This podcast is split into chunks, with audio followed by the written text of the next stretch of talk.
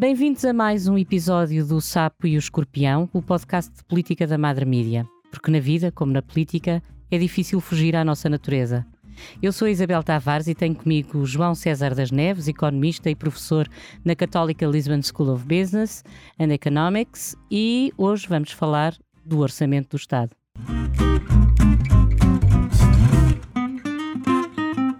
Está a ver o que deu? Começo eu por perguntar. Estávamos já tão habituados a discutir o Orçamento de Estado no SAP 24. Este ano não fizemos isso por uh, diversos compromissos de, de agenda e uh, o Orçamento de Estado não passou.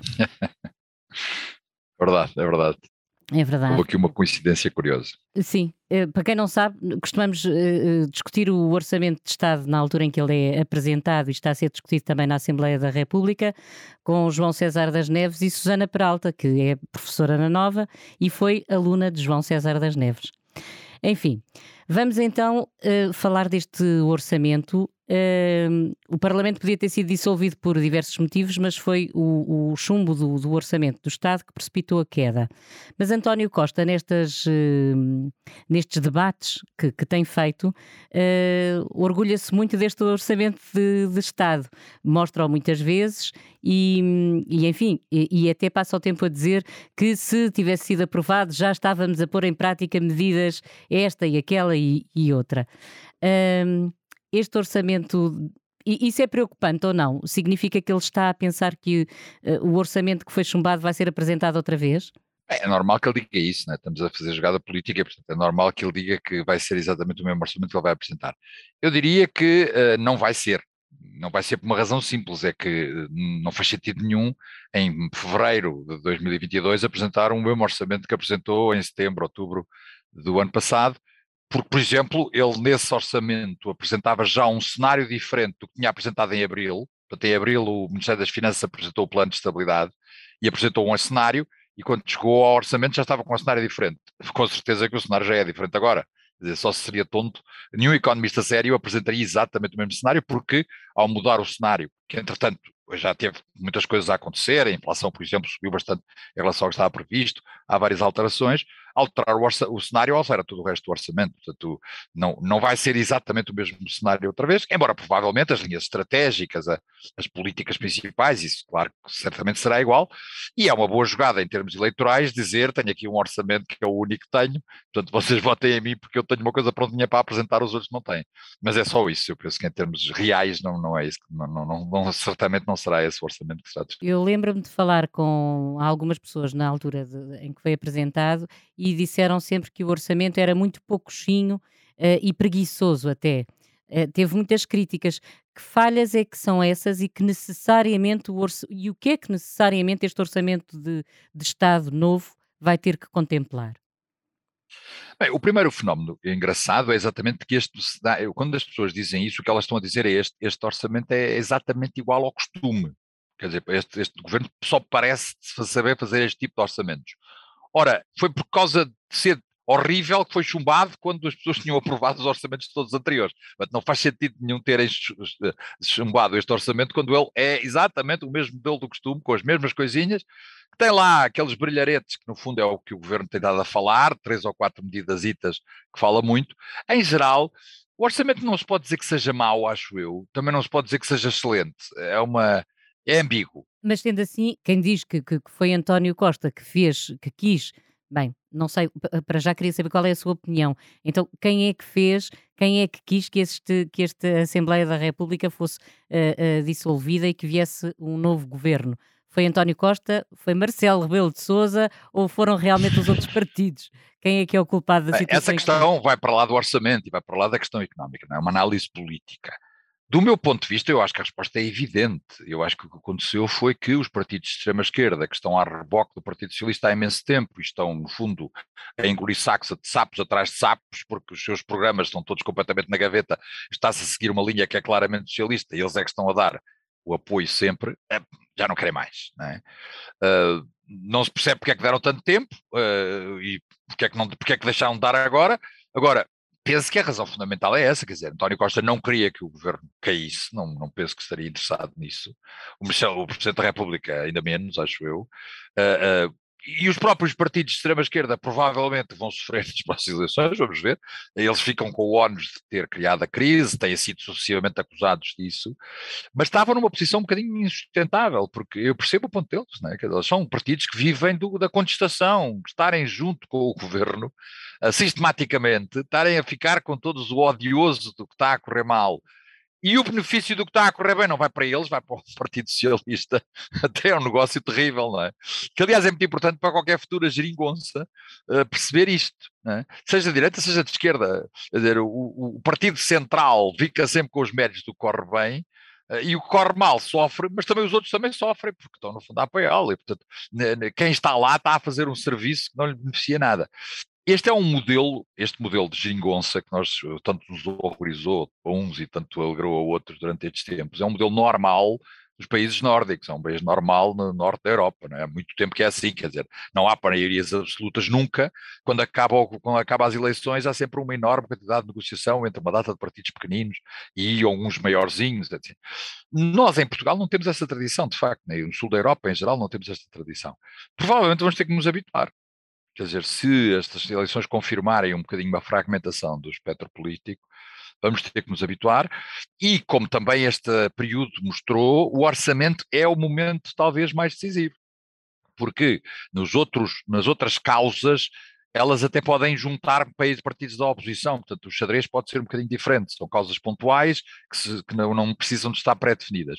Agora, o orçamento é a sobrevivência do governo e, portanto, o que está em causa quando se discute o orçamento, antes de mais nada, é se este governo continua. E isso implica a tal, a tal combinação pontual, a que nós temos este nome curioso de geringonça, que suporta ao governo e que provavelmente, espero que não, mas é o mais indicado, vai ser o futuro, não é? Não, não vamos António ter Costa outra vez. do nome Geringonça, porque ele ofereceu logo no início a cada um dos seus ministros uma, uma coisa que parecia assim uma espécie de mecano, uma geringoncinha diferente para cada um. Portanto, é porque Sim, claro. Bem. É que, para, ele é um golpe genial, não é? Ele perdeu as eleições e ganhou as eleições ao mesmo tempo, não é? Quer dizer, nas últimas eleições ele ficou em segundo e conseguiu com esta jogada de geringonça, portanto, para ele foi um golpe genial de xadrez. Mas diga-me uma coisa, eu, eu lembro-me de uma afirmação que fez em tempos que era o país é socialista, adora o Estado e os carinhos do Estado.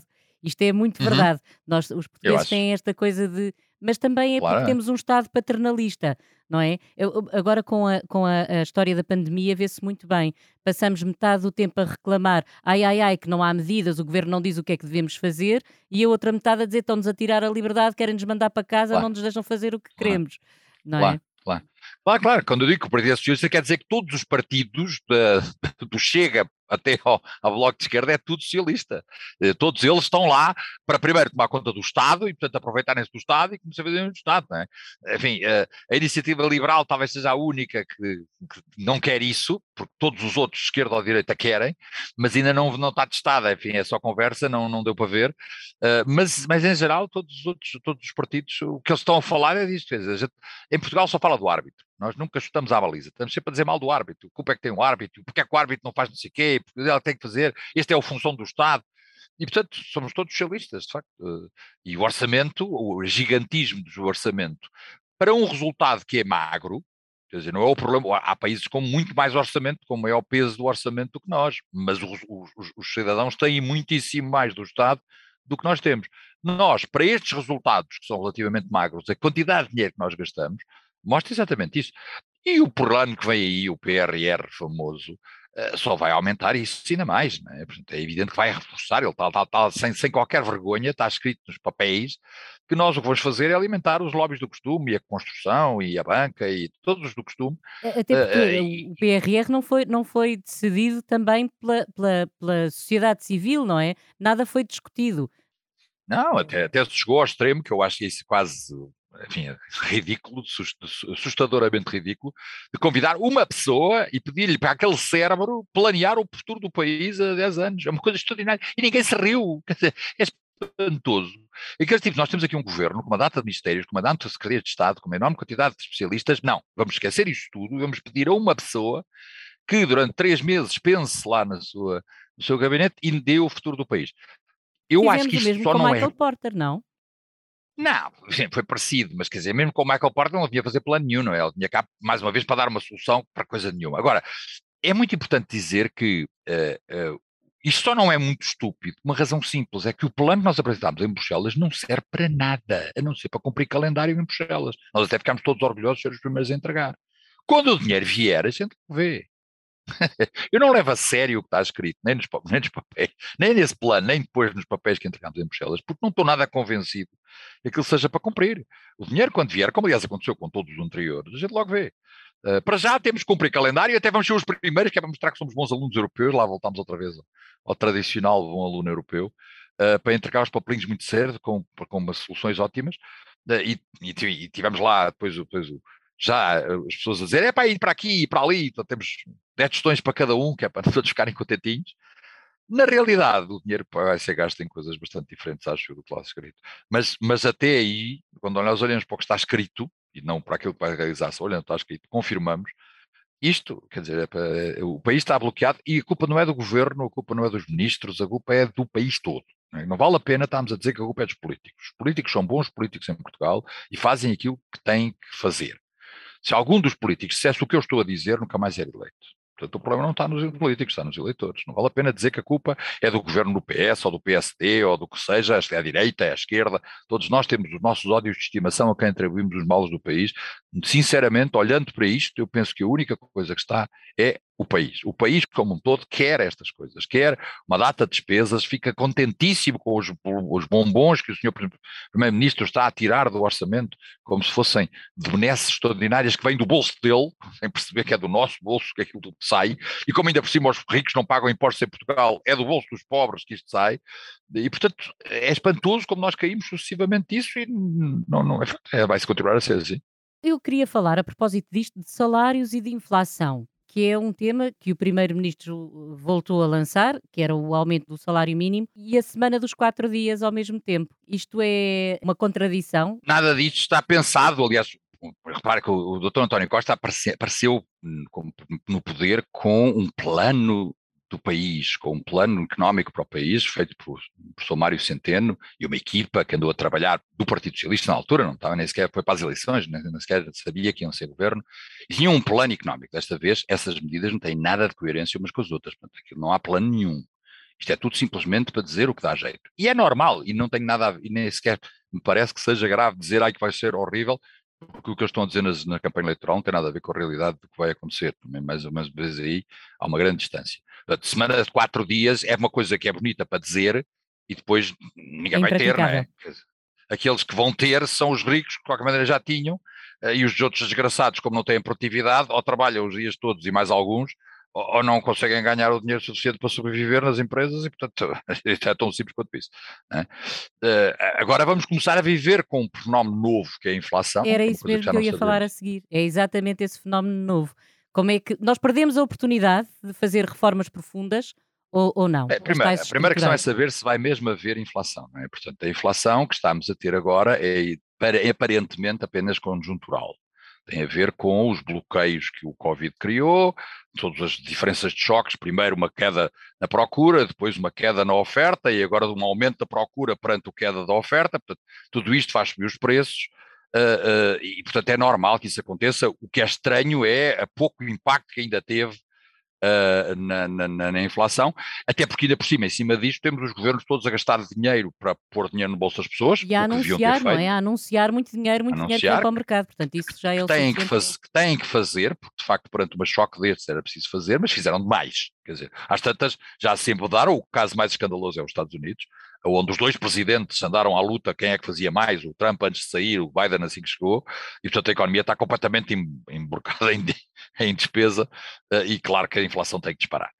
Tudo isto é conjuntural, em princípio os bancos centrais estão em cima do acontecimento, a sua função é estabilizar a moeda, vão tomar medidas e em princípio, é o mais razoável, a meados deste ano as coisas normalizarão. Se isso não acontecer, ou mesmo que isso aconteça, mas não voltemos à situação aberrante de termos inflação zero, que era uma situação aberrante que já tínhamos há uns tempos, isto indica que as taxas de juros vão começar a subir. O que é uma coisa excelente para a economia mundial, porque a economia mundial está doentiamente com taxas de juros praticamente zero, o que significa que todos os fundos de pensão, todas as companhias de seguro, todas as pessoas que vivem de poupança estão aflitas, não têm rendimentos nenhums, E por outro lado, andamos aqui a esbanjar capital em coisas tontas porque as taxas de juros estão muito baixas. Portanto, a taxa de juros não é normal estar a estes níveis, é normal estar aos níveis habituais. Não está nos níveis habituais, porquê? E agora aí chegamos ao, à, à consequência negativa de uma coisa que em si é boa, que é, há uma data de países muito endividados, não sei se conhece algum, que quando as taxas de juros começarem a subir, começam a grandes dificuldades. E, portanto, o principal problema de inflação para Portugal não é tanto nos salários, não é tanto nessas várias coisas, é nós virmos a ter que nos habituar a viver com umas juros mais elevados na nossa dívida pública gigantesca, que voltou aos seus máximos uh, com o Covid, uh, e isso torna mais uma vez a necessidade de, não, de, não quero usar a palavra, o palavrão, mas um apertinho de, não, não é austeridade, mas é um apertinho forte, uh, outra vez orçamental, depois de nós termos tido, celebrado jubilosamente o déficit zero do, do, do professor Mário Centeno, imediatamente temos ele ir embora. E, portanto, isto, isto poderá criar uma situação bastante complicada nos próximos orçamentos, com uma giringonça que ainda ninguém sabe como é que vai ser para gerir um orçamento desses. Né? Esse é o principal problema. O, orçamento, o salário mínimo é uma coisa um bocadinho mais complicada, mas acho que se calhar não é a altura para falar nisso, porque o salário mínimo já, já sou conhecido aí na economia portuguesa por estar sempre a protestar contra a irresponsabilidade de andar a subir o salário mínimo sem fazer estudos.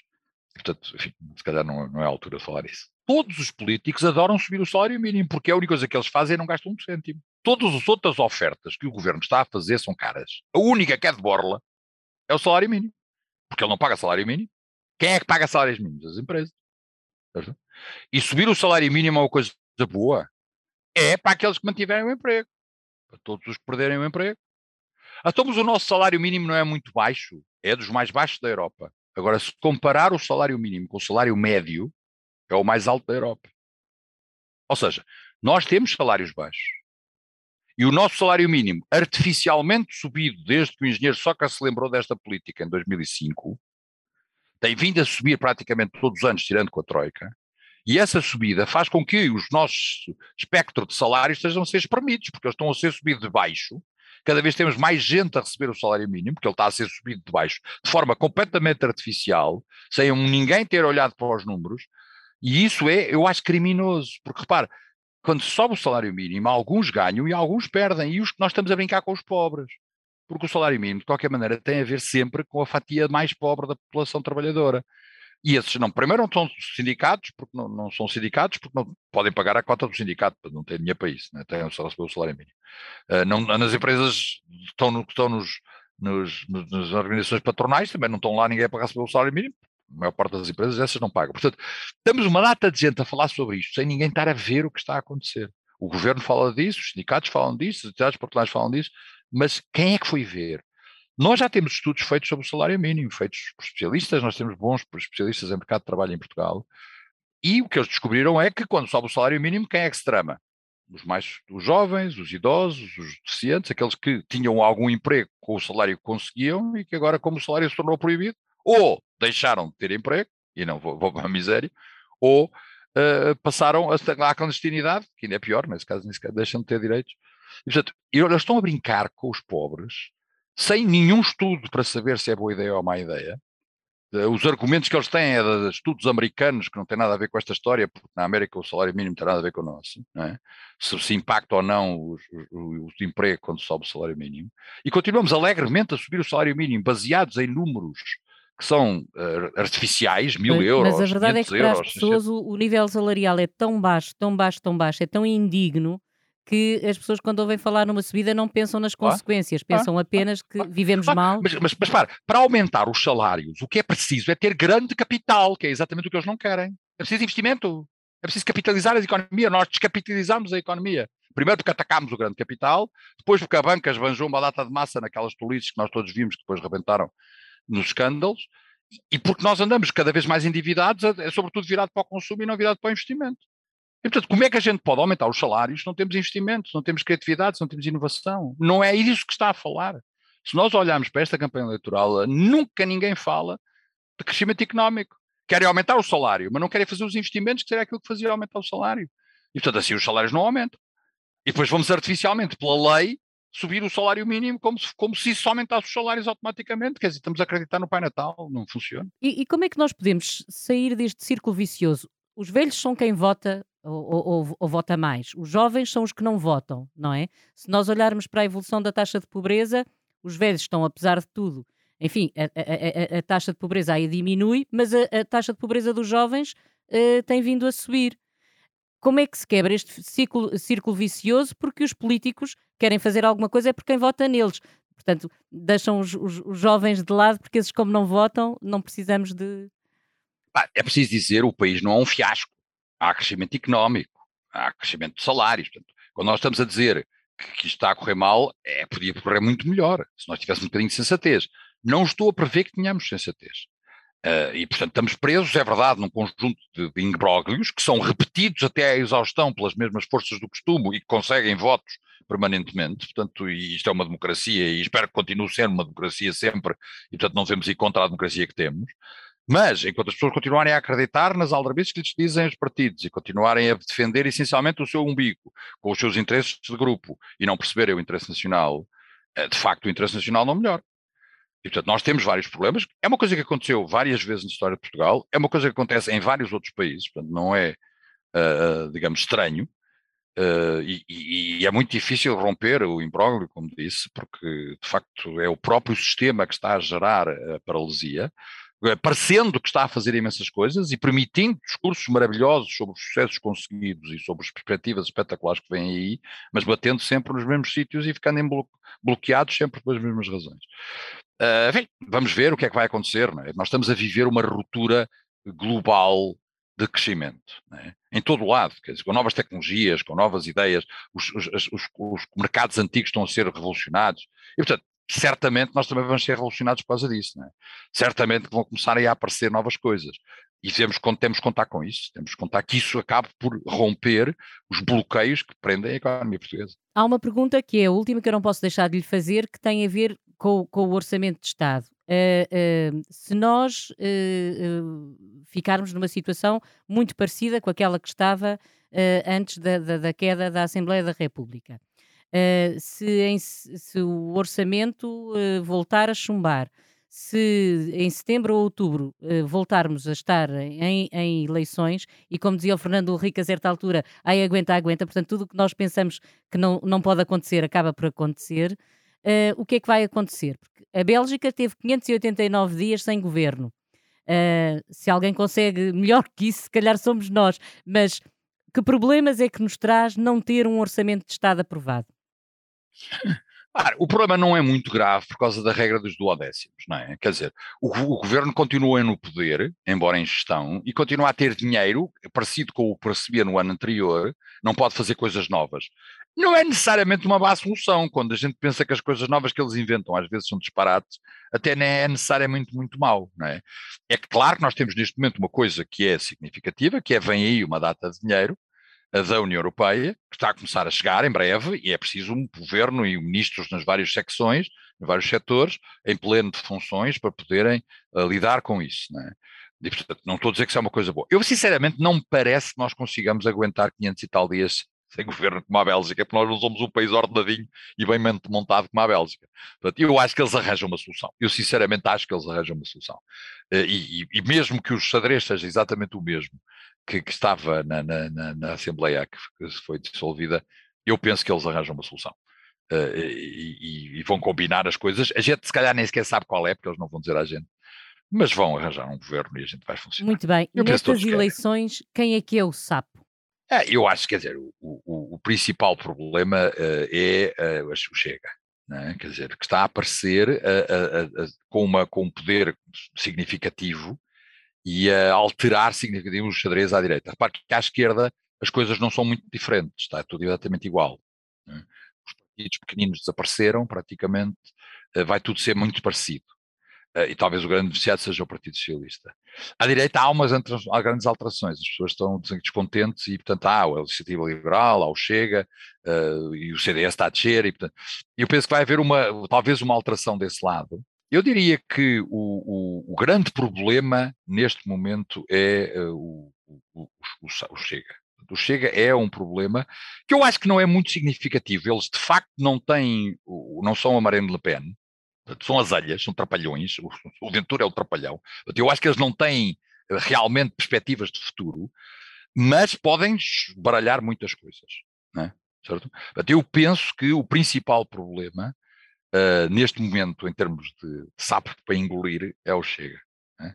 O escorpião, uh, o escorpião está uh, no centrão, que é o principal problema. É? Portanto, aí é que está o problema principal. O grande drama é que o Partido Socialista e o Partido Social Democrata não têm, que são as duas perspectivas de governo é? possível, não têm uma ideia clara do que é que querem fazer. Nenhum nem outro. Não têm, não apresentam ideias boas, não têm, não estão, não estão a ver o que é que está a acontecer no mundo não estão a assistir à transformação brutal que no setor da energia, no setor financeiro, no setor da tecnologia, da informação, no setor da saúde, nos vários setores, no setor até diplomático, estão a acontecer. E estão com o mesmo ramo-ramo do costume a prometer que pagam os passes e que dão mais descida de impostos para aqui e. E isso é que sinceramente me assusta muito. Né? O grande escorpião está aí. Eu se calhar preferiu ao contrário, que o escorpião fosse o Chega e que o sapo. Mas não, eu acho que o grande problema está em que os nossos governantes estão contentinhos, porque o povinho em geral está contentinho. Está tudo contentinho. E o país está numa decadência aparente, com um crescimentozito, não é? No, a ficar para trás sucessivamente enquanto todos os países da Europa estão a ultrapassá-lo, uh, e nem sequer está a assistir à maior transformação brutal que o mundo está a ter em todo o lado onde os bancos estão a ser substituídos pelas fintechs, onde as tecnologias de informação estão a penetrar em todos os setores, onde a saúde está a mudar completamente. E nós continuamos com as mesmas coisas. O problema da saúde em Portugal não é a, descodificar do código, do código genético ou os novos tipos de medicamentos. É mesmo os direitos dos médicos. O problema da educação não são as novas tecnologias, é mesmo os direitos das pessoas. Quer dizer, é o costume, é a mesma coisa. Estamos a continuar, continuamos com o século XIX, não é? Quer dizer, com a mesma questão. Do, eu lembro quando era, quando era aluno, Uh, o grande problema do país era o emparcelamento rural. E quando o grande problema do país, em 1970, é o emparcelamento rural, a gente diz, é estamos ainda no século XIX, não é? Não estamos a jogar a jogada do, do tempo. E aqui em Portugal, nós já não estamos no emparcelamento rural, mas ainda continuamos a jogar a, lógica do século passado. Ainda não começámos a entrar no século XX. Epá, o António Costa e o Rui Rio, que são os dois líderes principais, nem um nem outro, acho que ainda estão nisso. Isso assusta um bocadinho. Muito bem, e com este susto chegamos ao fim da, da, da nossa conversa. Muito obrigada, João César das Neves. Obrigada tarde, também obrigado. a todos os que nos ouvem. Voltamos amanhã para falar sobre atualidade política à luz da fábula que nos conta a história de um sapo e de um escorpião que morreram afogados porque um deles não conseguiu fugir à sua natureza. Um bom dia.